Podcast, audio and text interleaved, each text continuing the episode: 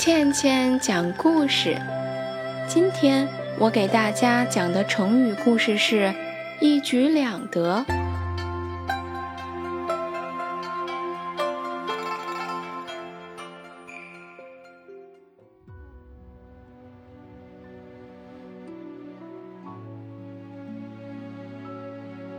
东汉初，被任命为建威大将军的耿弇率兵奔赴齐地，前去围剿以张布为首的割据势力。当时，张布派他的兄弟张兰率精兵两万据守西安县，另有诸郡太守十万余人据守临淄。西安县与临淄相距四十里。耿奔便进军华中邑，正好处于西安、临淄两城之间。安营扎寨之后，耿弇分析了一下两城的据守情形。西安城小却十分坚固，而且张兰兵士精良。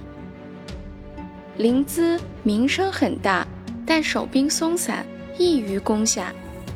于是。他来了个声东击西，扬言要攻打西安，实则发兵前往临淄。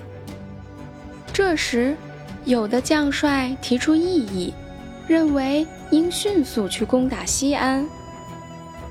耿弇坚持道：“不然，西安已听说我们要去攻打，正日夜守备。临淄在毫无防备的情况下遇到我们。”必会慌乱不堪，很容易拿下。攻下临淄，西安就变成了一座孤城。张兰与张布又相距甚远，他一定会吓得弃城而逃。这样，我们就是一举而两得了。果然，耿弇之师只用半天功夫，便占据了临淄。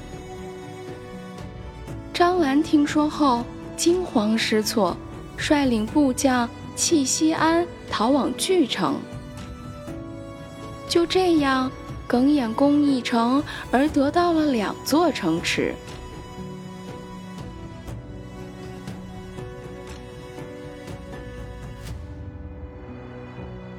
好啦，今天的故事就讲到这里了，小朋友们，我们下期再见。